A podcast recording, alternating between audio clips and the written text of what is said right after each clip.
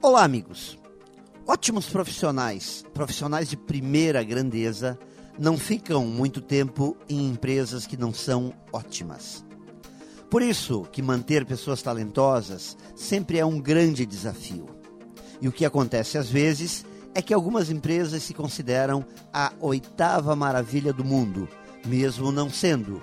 E sempre que alguém as deixa, o que pensam é como alguém poderia ter deixado este paraíso corporativo, como se tivesse ocorrido uma traição.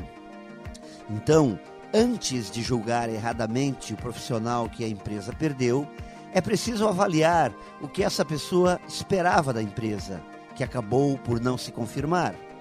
Os profissionais têm a necessidade de sentirem-se confiantes, precisam ter esperança que seu trabalho será bem aceito.